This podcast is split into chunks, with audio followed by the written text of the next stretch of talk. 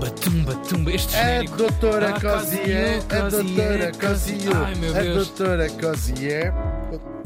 Minha gata Dori estava a subir para cima de uma almofada e caiu. Oh, é a A idade. velha. Pois. Vamos embora, bicho. Por favor. Vamos ter uma história muito, muito emocionante e uma página talvez mais desconhecida, mas das mais emocionantes da nossa história. Estávamos em 1973, morri em Lisboa, aos 88 anos. Bem bom. Bem bom. A viúva, vou-lhe chamar só assim para já, Berta Maia. Berta nasceu em 1885 em Belém do Pará. Fugi bem. Fugiu bem. Terra de Fafá. Sim. Ah, Abandonada por Você. Pronto, lá vai o outro usar isto no vídeo. Isto fica no Brasil, para quem não tinha propriamente ideia onde é que fica o Pará. Pará.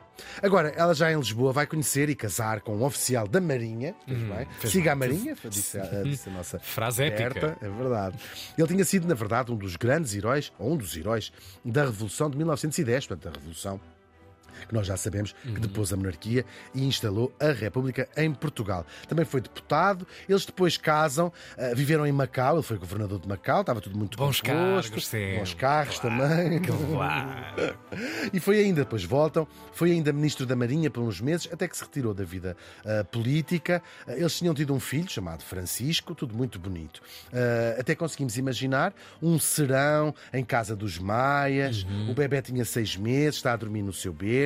A Berta e o Carlos, que eram um casal muito feliz e Sim, sim. amavam-se muito, estão à lareira, estão a jogar gamão, não sei o quê. Entretanto, ouvem-se umas fortíssimas pancadas com muita força na porta. Pá, pá, pá. Quem é que será? São 11 da noite, mais ou menos. Quem é que será isto? Quem é, Agora, Hugo? quem é que era? Para sabermos quem era, temos de recuar uns aninhos, como sempre aqui nesta. Cá estamos nós. Estamos em 1910, claro.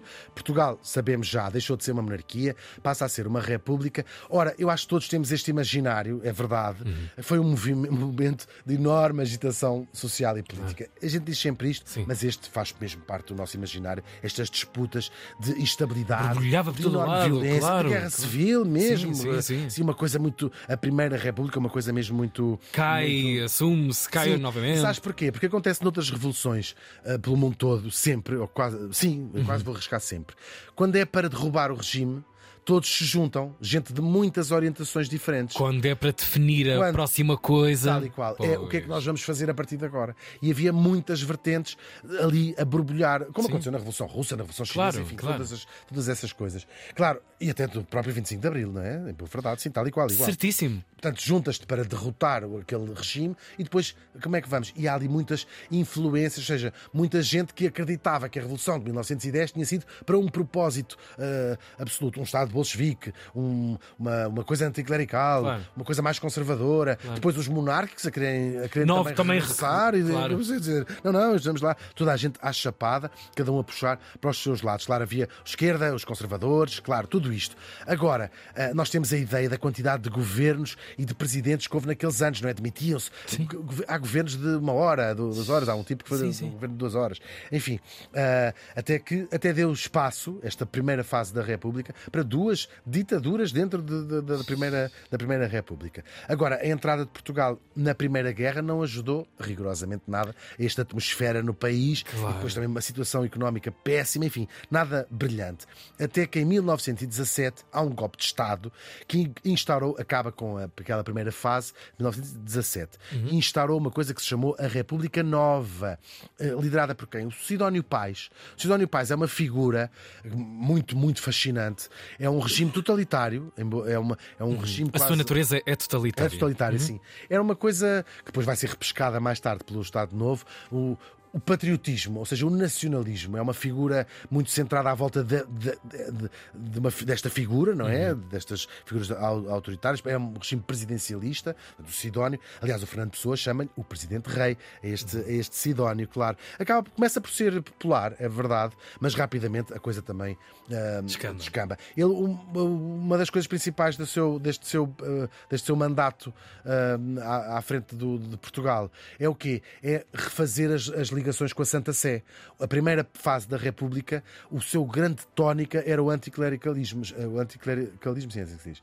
Sem contar os padres. ok. Expulsou padres, matou padres, rebentou as igrejas, tirou, eh, saqueou. Expropriar coisas, sim. claro. O que, parecendo boa ideia, a separação do Estado e da Igreja, Uhum. parecendo boa ideia, não tinha grande. eh, eh, Acolhimento no próprio po- povo, claro. Sim, Que estava muito ligado ao poder ah, da igreja. poder da igreja, Claro. claro. Portanto, era, é um ar de modernidade que, não, que às vezes é, Hum. difícil, é difícil chegar, claro. Só que depois a coisa, vai- o apoio popular do Sidónio vai baixando, sobretudo pelas greves, por estas coisas todas, até que, hum, claro, os, os, os, eh, havia umas os- os- as pessoas mais à direita, os conservadores e até os monárquicos estavam muito contentes com esta figura. Só que as figuras mais de esquerda e o povo também começa a ficar muito descontente. Há muitas greves, há assim umas coisas.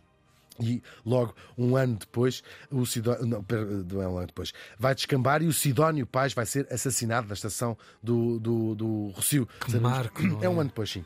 É um marco. É um marco enorme, sim. Pois. É o fim desta nova República que tinha durado ali pouco tempo, desta outra possibilidade de governar Portugal. As suas últimas palavras, morro bem, salvem a pátria. Que nós sabemos, quem ouvir o episódio do Repórter X, que é mentira, foi o Repórter X que inventou o Sidónio. Para dar um- Nunca disse. Dar um gostinho à nada. história, que aquilo também, levar um balásio. Nos cones, não sabem. que Não é dá, não dá jeito, sim. Se calhar disse Ah, de certeza. aquele verbo reflexo que nós Sim, sim, adoramos sim. usar em. Portugal. Agora, depois da morte do Sidónio, volta à República Velha, mas continua a instabilidade. 14 governos sucedem-se e há greves, enorme descontentamento popular e começa-se até a discutir a localização do, primeiro, do novo aeroporto. Não está Pois. Até isso, acho que Olha, isso não eles estás longe. fazer. Não estás longe. Até estes que não se entendem. Tal e qual. Olha, pelo menos a ferrovia na altura certamente dava cartas à de hoje. É mesmo. Pois. Bom, e é por estas alturas, na virada do dia 19 para dia 20 de outubro de 1921, que se dá um dos mais sinistros acontecimentos da nossa história recente mesmo, uma revolta militar de contornos muito pouco claros, muito pouco claros mesmo, aquela que ficou conhecida como a Noite Sangrenta. São ordens desconhecidas, não se sabe até bem quem é que começou esta revolta, mas um grupo de marinheiros e um grupo de cabos da GNR enfiou-se numa caminhoneta, a que ficou chamada a caminhoneta fantasma, conduzida por um tipo, Abel Olímpio, chamado Dente de Ouro, e partiu à noite à caça de pessoas para cumprir uma suposta lista de alvos, aprender abater Limpeza. uma limpeza Oh, sim, de pessoas. Ah, começaram pelo primeiro-ministro, imagina, António Granjo chamava-se ele. Ele tinha fugido para a casa de um amigo, levaram-no até ao Arsenal, portanto, ao Arsenal da Marinha, quem conhece ali perto do Terreiro do Passo, claro, e foi barbaramente assassinado com uma pilha de tiros e ainda era o primeiro-ministro em exercício, ainda bem, quase de mas era o primeiro-ministro. Saíram de novo aquela caminhonete, a gente imagina à noite, não é?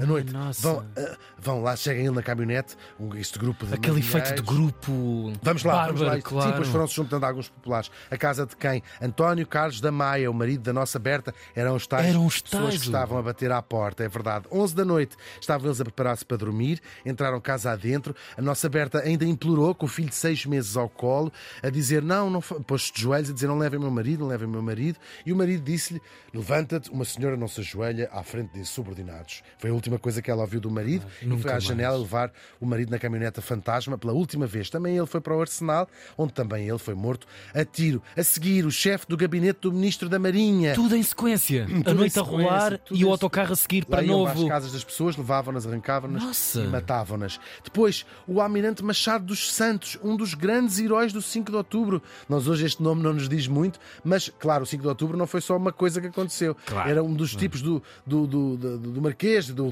do Rocio e do sei quê, os de hastear a bandeira, um dos militares, um dos, dos heróis do 5 de outubro. Depois o Coronel Botelho de Vasconcelos e também o seu motorista, todos eles. Pau, pau, pau. A coisa só acalmou de manhã, depois de irem mais umas cantas casas e de não terem encontrado alguns dos 180 nomes que teria essa tal lista e onde incluía até o Presidente da República, António José de Almeida, que logo se demitiu nessa manhã. Lisboa Nossa, e o claro. país Em pavor, em pânico. Acordou em choque o que tinha acontecido, Claro. matado o Primeiro-Ministro, inclusivamente. Os enterros foram uma enchente gigantesca, fizeram-se discursos muito inflamados, claro, assim à beira da cova. Nos jornais chamou-se a isto a Noite Infame. Quem quiser procurar o que se escreveu naquela altura, há retratos da tal carrinha fantasma. Foram rapidamente presos os executantes, ou seja, as pessoas que tinham lá andado, os marinheiros e os cabos, mas nunca se descobriu os mandantes, não é? Fizeram-se Quem é a muitas- cabeça o cérebro dessa operação? O que era isto? Que golpe era este? Não podia ser só a um a ato fazer? deslocado de de 10 pessoas. Seguramente que não. Pois. E eles nunca deram propriamente, nunca falaram propriamente ah, bem o que é que, se aquilo tinha sido ordens para vão prender esta pessoa e se aquilo tinha sido um descontrole de violência mesmo, não é? Pois, aquele Como- efeito de como grupo, não é? Que frequentemente vemos. Porque aquilo foi, ainda por cima, feito de uma maneira muito humilhante, era atirá-lo para o canto, ah, E uma rajada de tiros Sim, e sim, acabou sim, a história. Sim, sim, sim, sim, terrível. Nossa. Houve julgamentos, claro, isto, isto é o, o- o caso da, da- da altura, não é? O caso da época. Alguns foram absolvidos, outros foram condenados ao degredo e o caso foi ficando arrumado por ali eh, para toda a gente. Pronto, lá foi, foi isto, olha, é a noite sangrenta. Para toda a gente. Para toda a gente, não. Houve alguém que tornou missão da sua vida descobrir os verdadeiros culpados daquela noite. Quem? A nossa morta, Berta, a viúva do tal José Carlos da Maia. Ela correu este mundo e o outro. Foi várias vezes visitar o Dente de Ouro à prisão, o homem que tinha matado o seu marido. O condutor. Ele, ele às tantas já dizia assim: tirem-me esta mulher daqui, não, não me tragam. Ela era muito vocal em tribunal, levantava-se e dizia assim: temos que descobrir, não, claro que não foram estes cabos, isto foi quem matou, queremos que descobrir quem é que mandou matar. E ela entrevistou cinco vezes, ele acho que se encolhia, na, que ele dizia assim: está lá fora a Berta Maia. E ele, ele dizia assim: entra essa mulher outra vez, não, porque ela falava com ele e dizia: você tem que me dizer, você tem que me dizer quem é que matou o meu marido, quem é que matou o meu marido, E quem é que os mandou matar. Ele dá ali umas dicas, dá ali umas dicas. E ela, hum, claro, eh, ele próprio, o Carlos da Maia, é um, é um, é um, era um herói, um herói do 5 de outubro, não é? Ah, claro, nunca chegou a haver uma resposta ah, ah, definitiva e, e ela, ela, ela publica um, um, um livro, ela publica um livro a seu próprio ah, custo, essas entrevistas que ela tinha feito na prisão com ele. A todos eles. Um sim. E ele em particular. Um livro que diz muito sobre esta história. Diz assim: ahm, chama-se ah, As Minhas Entrevistas com a Bela Olímpio, o Dente de Ouro, páginas para a história da morte vil de Carlos da Maia, republicano, combatente do 5 de outubro. Diz, descreve assim um bocadinho o espírito dela, claro. Nunca chegou a ter uma resposta definitiva, claro. Ela morreu pobre, ah, claro, gastando a sua vida praticamente nisto, ajudada por parentes, lá a tia Berta, não é da cabeça, com certeza que lhe diziam, os sobrinhos. O filho, que nunca conheceu o pai, tinha seis meses, claro, foi um importantíssimo oftalmologista e morreu há 10 anos, em dois- quase de- pouco mais de 10 Uau. anos agora do tempo que estamos a falar. Quanto a Portugal, aquela instabilidade toda vai abrir a porta, que nem cin- cinco anos depois há um novo golpe militar que instalou uma ditadura que durou meio século, como sabemos. Nós nunca vamos saber o que é que se passou verdadeiramente naquela noite sem ser o resultado trágico que são as mortes daquelas pessoas. Nós eh, conhecemos os culpados da tropa macaca, não é? Lá, os soldados e os Pois, só a marinheiros. linha da frente, porque há Mas muita não- sombra por Há trás muita disso. sombra mesmo. Ah, que- claro, ah, falou-se que era uma, uma revanche, uma, uma, uma, uma, uma- vingança contra as pessoas que tinham tido ligações ao, ao Sidónio Pais, porque de facto eles todos tinham alguma ligação ao, ao- ao governo do, do Sidónio Pais. Falou-se numa conspiração de grandes capitalistas para ah, se livrarem destas figuras.